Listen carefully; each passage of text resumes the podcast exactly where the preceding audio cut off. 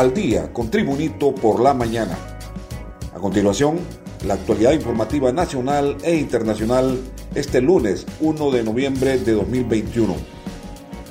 El presidente Juan Orlando Hernández viajó a Glasgow, Escocia, para participar en la cumbre del clima, donde abogará nuevamente para que Honduras acceda a los fondos verdes del clima para ejecutar el Plan de Reconstrucción Nacional y Desarrollo Sostenible con mayor énfasis como una urgencia mundial y en especial de los países de la región que afrontan directamente las consecuencias del cambio climático, el gobernante hondureño expondrá ante la Conferencia de las Naciones Unidas sobre el cambio climático entre hoy lunes 1 de noviembre y martes 2 de noviembre el Plan de Reconstrucción Nacional y Desarrollo Sostenible impulsado por su gobierno luego del paso devastador de las tormentas tropicales ETA y IOTA en noviembre de 2020.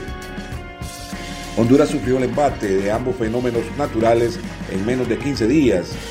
En la zona del Valle de Sula, que fue la más atañada, más de 300.000 familias perdieron sus casas o enseres, afectando además a negocios, industrias y la producción del campo. De esta forma, el presidente Juan Orlando Hernández formuló un decreto de emergencia en el que se contempla la planificación para la construcción de represas en distintas regiones del país para la contención de agua por inundaciones, asegurar la producción en el campo, seguridad alimentaria, generación de empleo y la generación de energía eléctrica. Más noticias nacionales con Tribunito por la mañana. El narcotraficante hondureño Freddy Donaldo Mármol Vallejo, de 40 años, alias Mármol o El Chele, quien figuraba como líder del cartel del Atlántico, conoció ya los cargos que enfrenta ante la justicia de los Estados Unidos. El jueves anterior fue presentado en la sala ante el juez magistrado estadounidense Chris McCauley, quien conocerá la causa. Se trata de una acusación formal emitida por un gran jurado federal en el Distrito Sur de Florida que lo señala de conspirar para traficar narcóticos internacionalmente, distribuir narcóticos internacionalmente con la intención de importarlo a los Estados Unidos y lavar las ganancias del tráfico de narcóticos. Mármol Vallejo, quien para los fiscales estadounidenses es uno de los capos de mayor reputación en ese rubro criminal y considerado como el señor de la droga, antes de su arresto no solamente figuraba en el expediente de acusación formal del 4 de mayo, sino que también su relevo y mano derecha que figura como coacusado el hondureño Michael Adolf Dixon Rivers de 53 años.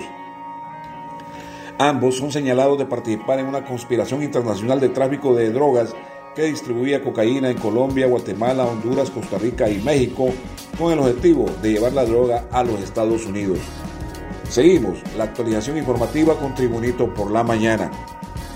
El infectólogo pediatra Luis Romero calificó como una muy buena noticia la autorización por parte de Estados Unidos de la vacuna contra el COVID-19 para niños entre 5 a 11 años de edad. La Administración de Medicamentos y Alimentos, FDA por sus siglas en inglés de Estados Unidos, emitió ayer una autorización de uso de emergencia para la vacuna contra el coronavirus de Pfizer para niños de 5 a 11 años de edad. Se trata de la primera vacuna contra el COVID-19 autorizada en ese país para los más pequeños. Por su parte, el viceministro de Salud, Freddy Guillén, anunció que Honduras recibirá 1.5 millones de vacunas Pfizer para niños de 5 a 11 años de edad, luego de un contrato suscrito hace unos cuatro meses. Continuamos con las noticias en Tribunito por la mañana. Mediante la figura de procedimiento abreviado, la Fiscalía Especial de Delitos contra la Vida obtuvo la primera sentencia condenatoria por el asesinato del italiano Giorgio Escanu. Cristian Paul Merlo Álvarez se declaró culpable tras admitir su responsabilidad penal tanto en el crimen como en el delito de allanamiento de domicilio del europeo, por lo que el juzgado de letras de la sección judicial de Choluteca le dictó una pena de 15 años, 4 meses y 15 días de reclusión. Según el requerimiento fiscal, el pasado 8 de julio, en el barrio del centro de Santa Ana de Yuguare, en el departamento de Choluteca, el italiano se encontraba en su vivienda y de manera violenta ingresó por el portón principal una turba de personas en busca de la víctima y al encontrarlo procedieron a golpearlo hasta ocasionarle la muerte utilizando palos, piedras, machetes y varillas de hierro. Continuamos con más noticias en Tribunito por la mañana. El Empira frente al dólar al cierre de octubre prácticamente retornó al valor que tenía a finales del 2020 tras episodios de depreciación observados en las últimas semanas de acuerdo con economistas. Hoy la compra de un dólar en el sistema financiero nacional es de 24.10 lempiras y su venta es de 24.27 lempiras, similar a lo que se registró en el cierre del 2020, 24.11 a la compra y de 24.28 a la venta.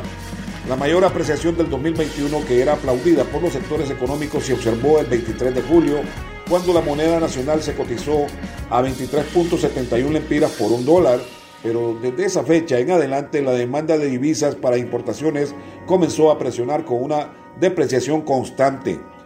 La ex vicepresidenta del Colegio Hondureño de Economistas, Liliana Castillo, coincidió que durante varios meses observaron una importante apreciación del empira.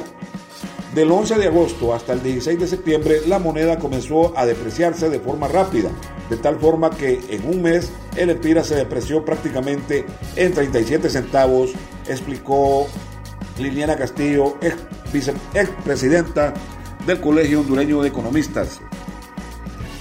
Más noticias con Tribunito por la mañana.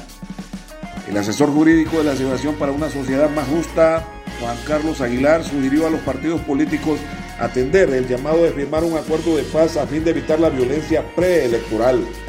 Recientemente el presidente del Consejo Nacional Electoral, Kelvin Aguirre, urgió a los partidos políticos a suscribir un acuerdo de paz para evitar la violencia electoral.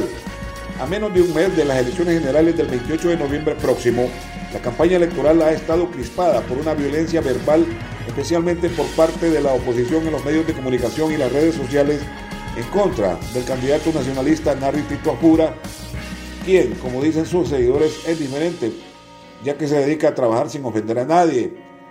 En cambio, la oposición señala que de parte del Partido Nacional reciben constantes ataques el asesor de la Asociación para una Sociedad Más Justa, Juan Carlos Aguilar, dijo que es de suma importancia que los partidos políticos atiendan ese llamado para firmar el acuerdo de paz electoral. En los espectáculos, la muerte del actor Octavio Caña, de 22 años, por un disparo de arma de fuego en el contexto de una persecución de policías municipales de Cuatitlán, Izcalli, en México, suscitó polémicas en las últimas horas debido a las distintas versiones del suceso e imágenes que circulan en redes sociales. El periodista Luis Manuel Acevedo compartió en su cuenta de Twitter un vídeo de la presunta persecución de la camioneta de Ocaña con imágenes obtenidas presumiblemente del C4 y en la que se muestra la trayectoria del vehículo Jeep que es seguido por patrullas municipales. Se puede apreciar el Jeep avanzar a gran velocidad mientras esquiva coches y camiones. En una glorieta, una camioneta de valores color blanco frenó abruptamente ante la aparición del vehículo de Ocaña, con el que casi estuvo a punto de colisionar. Por su parte, el periodista Carlos Jiménez, quien también difundió el primer vídeo, compartió en sus redes otro más amplio de lo ocurrido. Mencionó que el padre de Ocaña confirmó que las dos personas que le acompañaban eran sus amigos y que uno de ellos declaró que el actor iba armado. El disparo entró por pómulo derecho, salió en el parietal izquierdo y quedó en el techo, informó el periodista en relación al vídeo sobre la muerte del actor Octavio Ocaña, de 22 años, quien en los últimos tiempos se destacó por su participación como Benito en la serie Vecinos de la televisión mexicana. Y este ha sido el boletín de noticias de este 1 de noviembre de 2021. Gracias por tu atención. Tribunito por la Mañana te invita a estar atento a su próximo boletín informativo.